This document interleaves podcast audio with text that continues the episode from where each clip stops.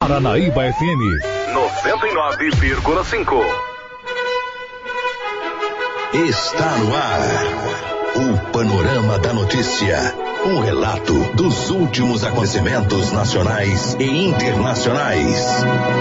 Uma narrativa da história da qual você faz parte. Olá, bom dia. A partir de agora, o noticiário de Rio Paranaíba, da região do Brasil e também do mundo, hoje, segunda-feira, dia 22 de abril, ano 2019. Neste dia é celebrado o descobrimento do Brasil, fato que ocorreu no ano de 1500, quando uma expedição marítima portuguesa, liderada por Pedro Álvares Cabral, chegou ao litoral do atual estado da Bahia. Fase da lua, minguante, estação do ano, outono. Nesta edição do Panorama da Notícia, você vai saber que. Homem é preso com munições na BR-354 em Rio Paranaíba. Acidente em estrada do município mata uma pessoa. Médico investigado por morte de dentista em Patos de Minas é solto. Resgatada a última vítima desaparecida nos escombros em Muzema, no Rio de Janeiro.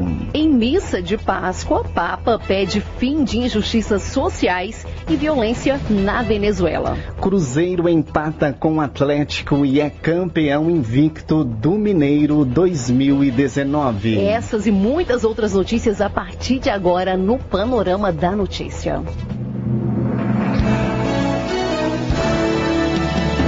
Panorama da Notícia. Oferecimento Semig. A melhor energia do Brasil. A polícia.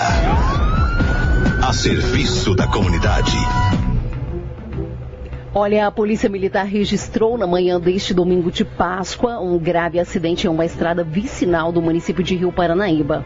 De acordo com as informações obtidas, o fato aconteceu aí próximo à Ponte Chorão e vitimou uma pessoa, deixando outra ferida. Em conversa com os militares, o motorista disse que seguia pela estrada e que, em certo momento, por haver muito cascalho na pista, perdeu o controle ao fazer uma curva. Assustado, Igor falou que, ao invés de pisar no freio, pisou no acelerador, vindo a subir em um barranco e bater em uma cerca de arame liso. Com o impacto, o carro voltou capotando e parando com as rodas para cima. Igor falou que com muito custo conseguiu sair do carro e tentou retirar o amigo, porém não conseguiu.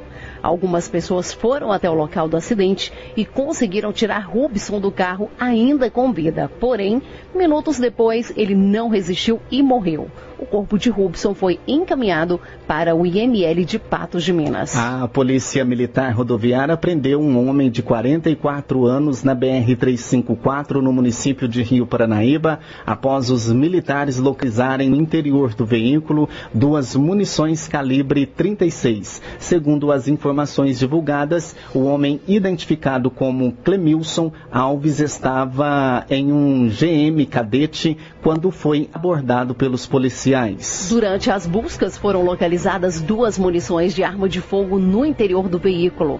Diante dos fatos, os militares deslocaram até a casa e o trabalho de Lemilson para tentar localizar a arma, mas não obtiveram êxito. O homem então relatou aos policiais que achou as munições no seu local de trabalho, que é um galpão de beneficiamento de batatas. Assim, mediante ao exposto, o homem foi preso e encaminhado junto com a munição para a delegacia da Polícia Civil em Patos de Minas. Era certinho, agora 10 horas 33 minutos, 10 e 33. E o médico Daniel Tolentino, investigado pela morte da dentista Roberta Pacheco, de 22 anos, foi solto na noite de sábado, dia 20, do preso Sebastião Satiro, em Patos de Minas, aqui no Alto Paranaíba, onde estava preso desde o dia 18 de março. Ele era namorado da vítima e foi preso temporariamente por ser o principal suspeito da morte da jovem. O casal estava em um hotel no bairro Lagoa Grande no dia 4 de março, quando a dentista teve uma parada cardíaca. Após ser internada, ela morreu no dia 17 27 de março. Na última terça-feira, o médico teve a prisão prorrogada por 30 dias pela Justiça, concedidos para a continuidade da investigação, segundo a Polícia Civil. Entenda o caso. Na madrugada do dia 4 de março, o casal foi para um hotel na, no bairro Lagoa Grande e, em depoimento, o Daniel contou à Polícia Militar que, após terem relações sexuais, Roberta teve uma convulsão seguida de uma parada cardíaca. Ela foi retirada do quarto e no corredor do hotel, Daniel tentou reanimá-la. Depois, ele pediu ajuda ao porteiro, que chamou o serviço de atendimento móvel de urgência, o SAMU, e levou a jovem ao hospital regional. No dia, o oftalmologista contou à polícia que Roberta tinha consumido a bebida Checkmate, composta de vodka e chamate. Daniel também disse que não sabe se a namorada tomava algum tipo de medicamento e negou que tenha tentado dopá-la com algum tipo de droga e uma sacola com 24 porções de maconha foi apreendida em Araxá. Três pessoas foram detidas, dinheiro e celulares de origem duvidosa também foram apreendidos. Ocorrência, a ocorrência foi registrada no bairro Santo Antônio na noite de sexta-feira, dia 19 de abril. E um caso de 29 e 30 anos, um casal de 29 e 30 anos, suspeito de envolvimento com tráfico de drogas, foi detido na noite de sexta, em patrocínio. No momento em que eram levados à delegacia, os militares encontraram uma porção de cocaína embalada na boca da mulher. No imóvel também foi apreendido uma pistola calibre 380 com nove munições. Segundo a PM, a arma estava com a numeração de série raspada. Ainda no nosso tour aí pelo Alto Paranaíba, a Polícia Militar prendeu um jovem de 24 anos na madrugada deste sábado, dia 20, pelo crime de tráfico de drogas. Dezenas de pedras de crack e dinheiro foram apreendidos na casa dele. Outros dois rapazes que estavam no local fazendo uso de drogas também foram levados para a delegacia. E um carro foi alvo de diversos disparos no início da noite deste último domingo, na MGC 354, próximo à cidade de Patos de Minas. Cápsula e projéteis de pistolas e revólver foram encontrados por mais de 200 metros da rodovia. Dentro do carro havia seis pessoas, inclusive uma criança de um ano de idade que não se feriu. O veículo retornava de um encontro de som automotivo que aconteceu no Parque de Exposições da cidade de Presidente Olegário. O Hospital Universitário em Uberaba fez aí, o, faz né, o segundo transplante ósseo em paciente de Rondônia. Mário Palmério é um dos quatro hospitais de Minas Gerais credenciados pelo Ministério da Saúde para realizar o procedimento. O paciente José Odair da Silva deve receber alta nos próximos dias. Agora 10 horas e 38 minutos, 10 e 38. Vamos saber como está o tempo. E a segunda-feira será de sol e aumento de nuvens pela manhã, pancadas de chuva à tarde e à noite em Rio Paranaíba. Os termômetros deverão, deverão chegar aos 28 graus de máxima e 17 de mínima. Os ventos poderão chegar aos 10 quilômetros por hora e a umidade relativa do ar varia entre 52% e 83%.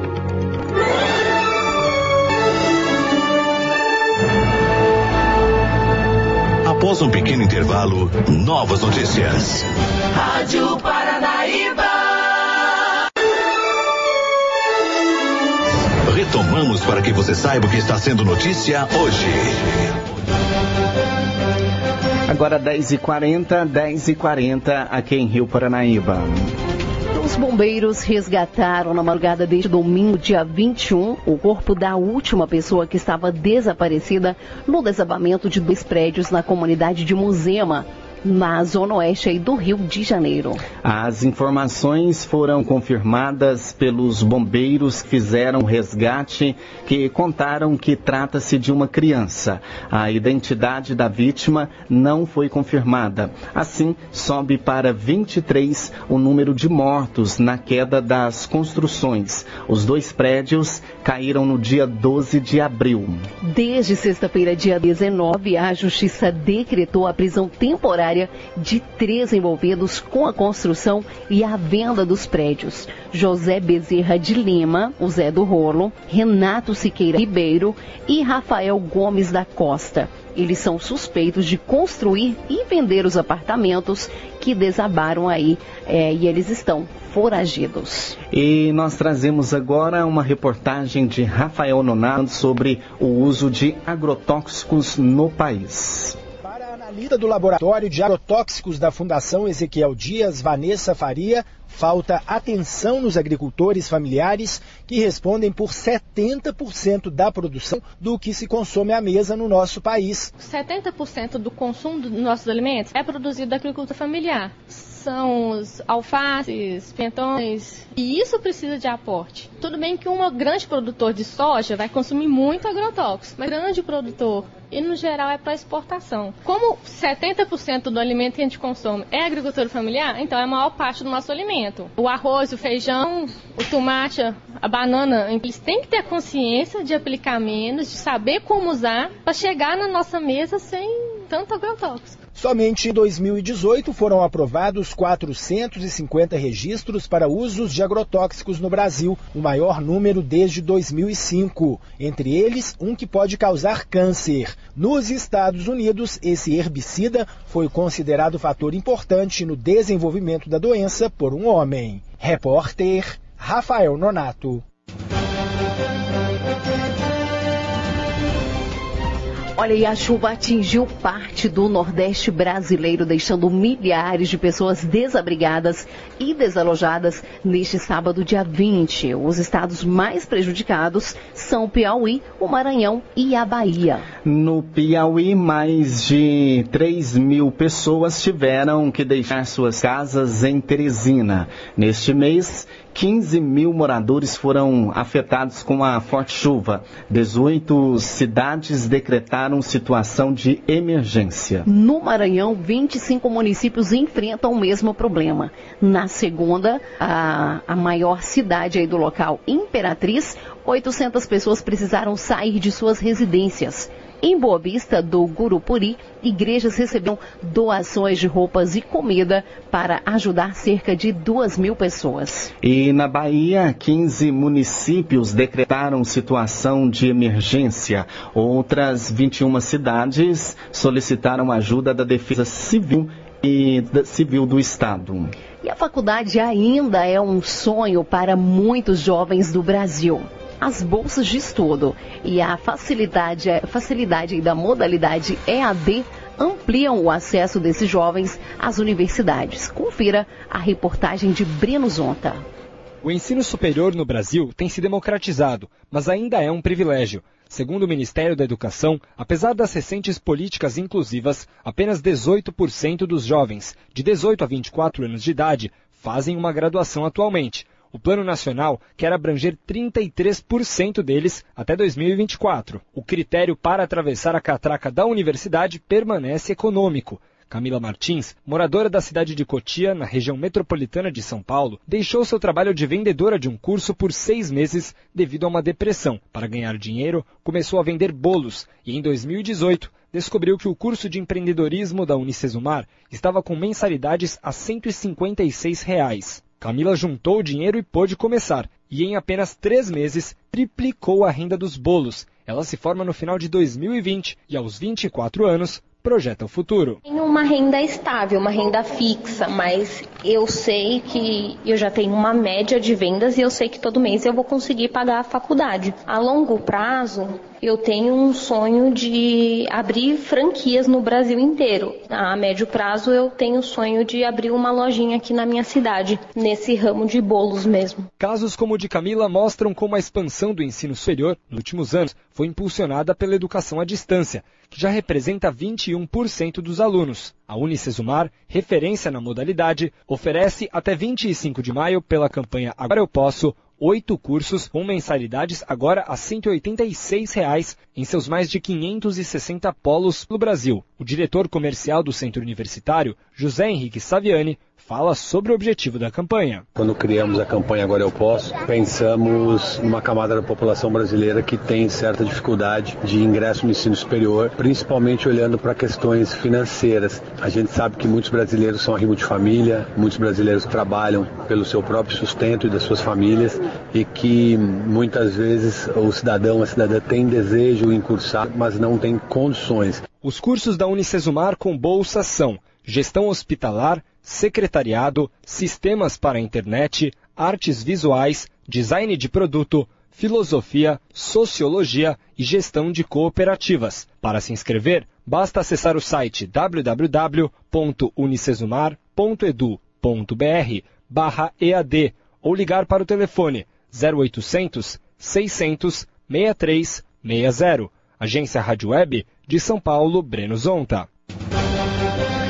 10h47, as construtoras ameaçam paralisar as obras do Minha Casa Minha Vida. As informações são de Larissa Mantovan.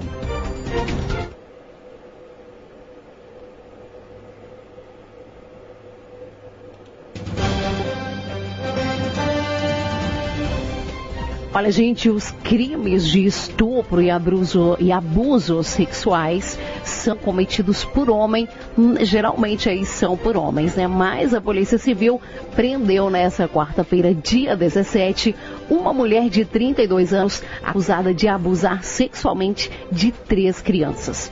O crime, os crimes, na verdade, aconteceram aí no início do ano na cidade de Guimarães. Segundo a delegada da Polícia Civil, Ana Cláudia Pádua Passos, a mulher aproveitava o convívio com as crianças e a confiança dos pais para abusar sexualmente das crianças. As vítimas são três meninas e menina, meninos e meninas com idade de 6 anos, 8 anos e 12 anos. O tipo de abuso e as circunstâncias em que eles eram praticados não foram detalhados. Segundo a Polícia Civil, os abusos aconteceram na cidade de Guimarães no mês de janeiro. A denúncia foi apresentada na Delegacia de Polícia Civil de Cruzeiro da Fortaleza. O caso foi levado ao judiciário, que expediu mandado de prisão para a acusada. Liliane Marcelina dos Reis Souza Silva, 32 anos, foi presa na última quarta-feira na cidade de Santa Juliana, onde ela está residindo. A delegada Ana Cláudia Pádua Passos reiterou, reiterou a importância da investigação e inteligência policial no combate à criminalidade e na interceptação de possíveis condutas delituosas antes que se chegue à consumação de atos violentos. E ainda com a repórter Larissa Mantovan, as notícias aí sobre a reforma da Previdência. Estamos com probleminhas aqui nos áudios. Agora 10 horas e 49 minutinhos, 10 e 49.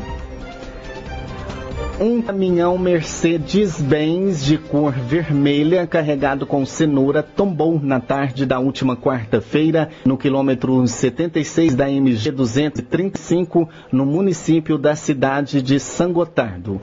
O motorista Edson Lúcio Ferreira, de 48 anos, disse que seguia no sentido cidade é, de Matutina e a cidade de São Gotardo e que ao fazer uma curva a carga pendeu para o lado direito, vindo a perder o controle e tombar o caminhão. A carga ficou espalhada pelo acostamento. E o reajuste médio de 2,8% na conta de luz passa a valer nesta segunda-feira.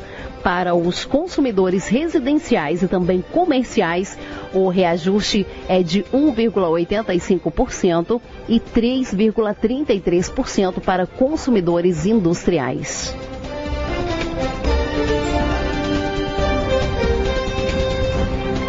10h51 e o Papa Francisco condenou neste domingo os ataques que deixaram centenas de mortos e feridos no Sri Lanka durante as comemorações da Páscoa. Francisco expressou sua tristeza e falou estar perto de todas as vítimas de uma violência tão cruel, se, ferindo a, se referindo às explosões no Sri Lanka durante as celebrações da Páscoa.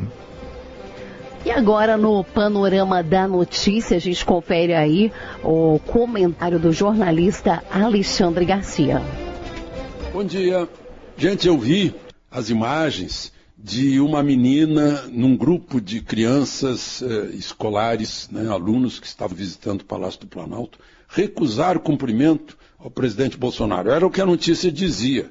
Mas depois eu vi a mesma imagem com o áudio.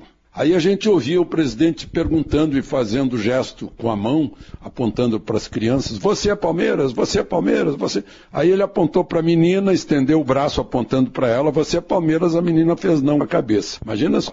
E isso acabou sendo notícia assim muito divulgada. Criança recusa cumprimento. Fizeram até pesquisa para mostrar que uma vez uma criança também estava de braço cruzado com o presidente Figueiredo e não era nada disso, era pura fake news. Né? Essas coisas é que me deixam envergonhado como jornalista quando a gente esquece que já acabou a eleição, que a gente entrou assim, fazendo campanha contra, né, apresentando Bolsonaro como um ogro, né, o ogro agora, a criança está recusando a cumprimentá-lo e tal, né, e a gente parece que não aceita que nós fizemos campanha contra ele e fomos derrotados. Bom, mas enfim, na rede social esses desmentidos vêm logo. Nunca o indivíduo teve tanta força política como hoje, graças às redes sociais, né? ainda que elas tenham seus defeitos, seus vícios, mas a democracia também tem defeitos e vícios, e parece que está sendo mais bem exercida pelas redes sociais, porque o indivíduo pode ter sua página, seu site, seu canal, o seu WhatsApp, e se comunica direto com seu vereador, seu deputado, com seu senador, com seu prefeito, seu governador, seu presidente, reclama, critica. E aí vão dizer o quê? Que as instituições não estão funcionando? Se não estiverem funcionando, não é culpa da rede social, não. É culpa de quem está operando essas, essas instituições, legislativo, judiciário, né, executivo se desentendendo. É isso que a gente tem que considerar. O Percival Purina, que é um, colunista muito bom, identificou isso, que nunca na história se exerceu a democracia de forma tão perto, tão corpo a corpo, graças ao mundo digital. Aliás, é bom a gente considerar outra coisa. O que o Brasil está fazendo para se aproveitar do mundo digital, além de fofoca em rede social, eh, comunicação, porque Estados Unidos e China estão tratando de biotecnologia, biociência, robótica, eu anotei aqui, internet das coisas, biomedicina, inteligência artificial. O mundo é movido hoje pelo conhecimento. Quem tem conhecimento tem poder. E aí eu fico me perguntando, e nós? Onde é que nós estamos? Nós estamos fazendo alguma coisa? De Brasília, Alexandre Garcia.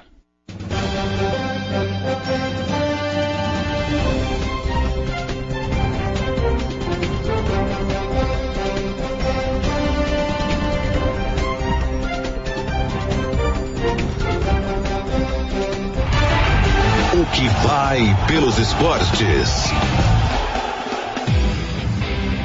E o Cruzeiro soube ser cirúrgico e sagrou-se bicampeão mineiro na tarde deste sábado, após empatar o clássico contra o Atlético por 1 a 1 na Arena Independência. O título coroou a última campanha da equipe no estadual, que terminou a competição de forma invicta. Precisando da vitória, o Atlético saiu na frente no placar, com Elias aproveitando a sobra e marcando de cabeça cabeça. O Cruzeiro chegou ao gol de empate no segundo tempo, após o juiz aí dar partida com auxílio do VAR. Pênalti de Leonardo Silva. Fred cobrou sem defesas para Vitor. Por ter vencido a partida de ida no último domingo no Mineirão por 2 a 1, o Cruzeiro jogava pelo empate. Dessa forma, conquistou o estadual pelo segundo ano consecutivo.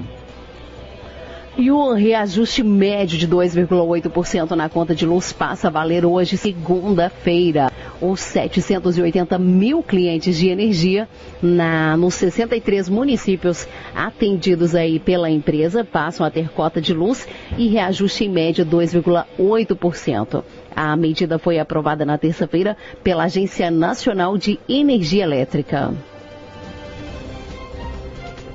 E o corpo de uma criança que morreu após ser atropelada durante uma perseguição policial na zona leste de São Paulo será enterrado hoje, dia 22.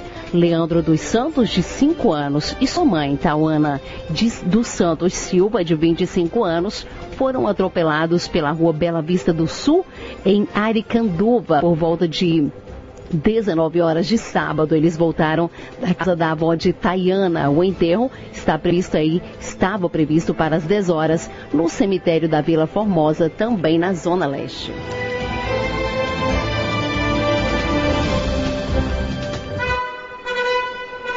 Você caminhou conosco pelo panorama da notícia. O conhecimento dos fatos faz de você um cidadão ativo. Apresentação Silvana Ruda. Raquel Marim, edição, edição. Raquel Marim.